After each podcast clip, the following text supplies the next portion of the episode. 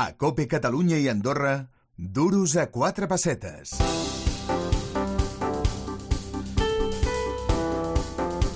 Y como en el programa nos gusta leer y nos gusta recomendaros libros, ya no solo las semanas de San Jordi que ya han pasado, sino durante toda la temporada, pues vamos a abrir otro libro muy interesante que se ha presentado hace poco, se llama El precio de las autonomías, 88 mil millones de despilfarro.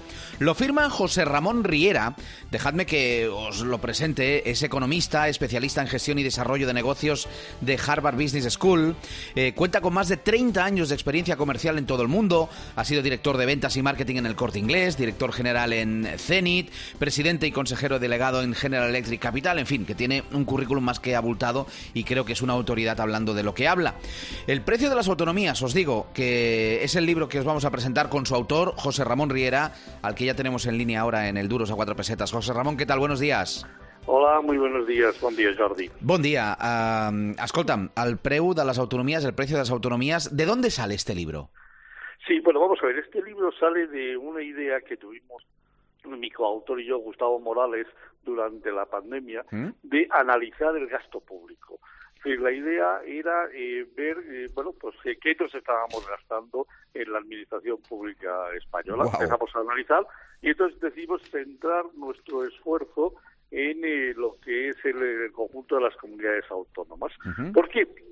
Porque sabemos que es donde el número de empleados públicos es más alto y, por lo tanto, donde imaginábamos que se podría proponer una serie de eh, posibilidades de, de- hacer una serie de ahorros, ¿no? ¿Qué hicimos con el libro? Lo primero de todo estudiamos cuál era el conjunto del gasto, comunidad por comunidad, en sus diferentes capítulos de gasto, gastos de personal, gastos corrientes, gastos financieros. Luego fuimos y, y lo cuadramos de la de otra manera, que era por a qué se dedica el dinero, a la sanidad, a la educación, a todas las cosas a las cuales lo dedican las comunidades autónomas. Con todo ese dato dijimos, primero, oiga, ¿por qué con toda esta información no somos capaces de crear por primera vez en la historia un índice de la gestión autonómica? Y se nos ocurrió recoger de todos los datos que teníamos, pues cogimos eh, ocho indicadores diferentes, los metimos en una coctelera y nos salieron pues quiénes son los quiénes son los mejores gestores.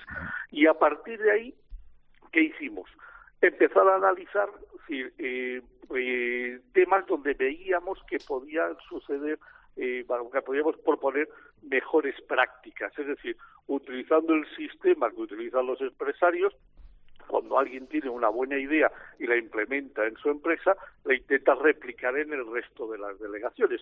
Pues en esto hicimos exactamente lo mismo. Y, por ejemplo, te voy a poner un caso Sí. muy concreto. Mira, en Extremadura, eh, por cada empleado público, por cada empleado público, hay, eh, hay 20 ciudadanos.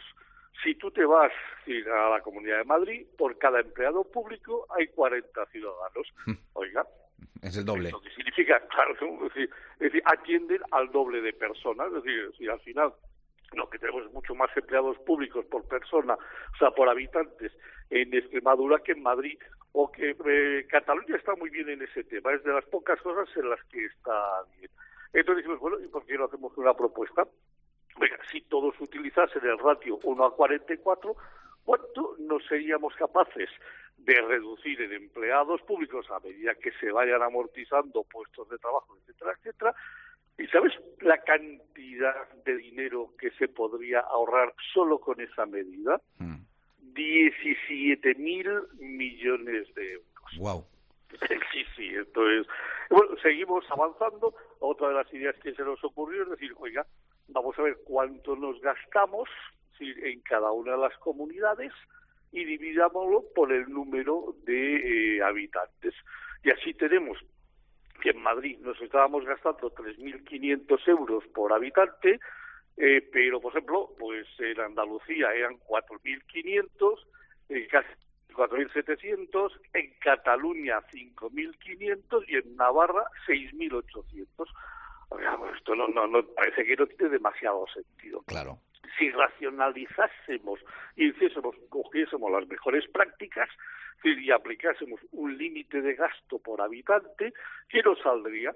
Pues nos saldría que nos podíamos ahorrar solo con esa medida, apriétate el cinturón, 44 mil millones Madre de mía. euros. Entonces, combinando varias de las ideas, o sea, al final escogimos dos, y si tú coges una más otra, sí, no voy a descubrir cuáles son, porque así lo dejo para que le- los Por oyentes puedan mirar en el libro, combinando dos, nos ahorraríamos 87.800 millones de euros. Prácticamente Por eso, 88.000 millones al año. Al año. Al año, al año. Al año. Es decir, en 10 años, eh, bueno, en 5 años, si podríamos toda la deuda, toda, mejor dicho, en 4 años, toda la deuda que tienen las comunidades autónomas, que son 320 mil millones de euros, en 4 años lo podríamos amortizar. Y no tendríamos ni un solo euro de deuda en las comunidades autónomas. La pregunta es, ¿por qué no se hace? Porque esto es una decisión política. Vamos a ver, Jordi. O sea, para, para hacer esto, eh, hay que, alguien tiene que tomarse en serio el que eh, hay que disciplinar sí, eh, el gasto en las comunidades autónomas. Que no se les puede dejar libertad absoluta. No podemos permitir que en Cataluña se gaste 52 mil millones de euros, mientras que Andalucía se gasta 42 o Madrid 26 mil para dar un equivalente eh, servicio en prácticamente todo. Hmm. No creo que podamos diferenciar demasiado la sanidad de Cataluña de la de Madrid. Yo creo que hay dos magníficas sanidades. Oiga, pero ¿por qué se que gastar Cataluña 52 mil millones y Madrid 26 mil? Bueno, pues esto es un, digamos que esta es una discusión política, no es una discusión económica. Yo como economista lo que hago es el planteamiento a los políticos y oiga señores, que ustedes sepan, que ustedes sepan que tienen lo que llaman los americanos room for improvement, modelos de mejora en el gasto en las comunidades autónomas, que si ustedes quieren de verdad y tienen intención de reducir los gastos y hacer que los gastos, porque toda esta reducción de gastos, de acuerdo que podéis dedicarla perfectamente a amortizar deuda sin tocar impuestos, pero después se pueden bajar impuestos. porque no vamos a bajar los impuestos a los ciudadanos? Ojalá.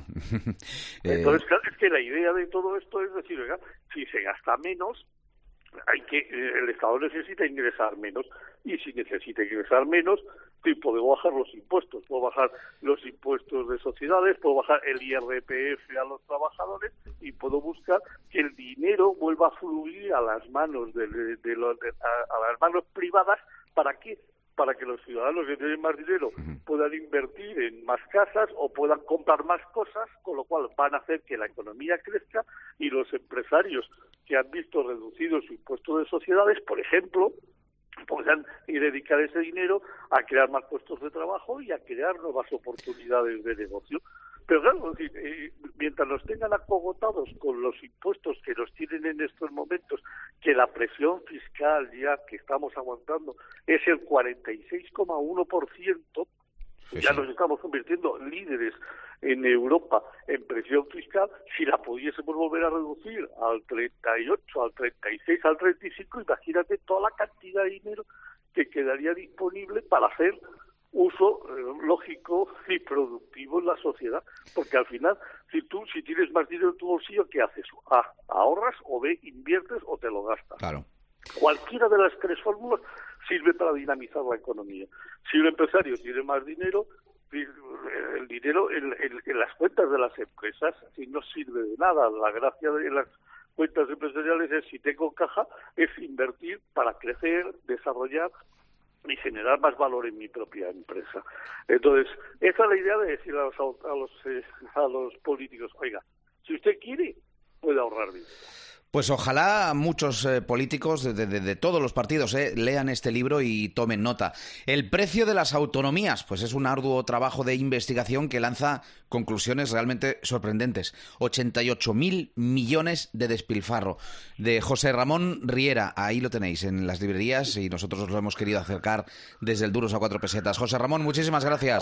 Además que sepan, en estos momentos, hoy, eh, a la casualidad, estamos número dos en ventas en Amazon en la categoría de nuestro libro. Pues o sea que muchas. la gente se lo está se lo está creyendo y está empezando a tirar de él y a comprarlo. Pues ojalá tome nota quien deba tomar nota y quien tenga poder de decisión en cuanto a gestión. Muchísimas gracias por explicarnos, José Ramón. Jordi, muchas gracias a ti. Un abrazo.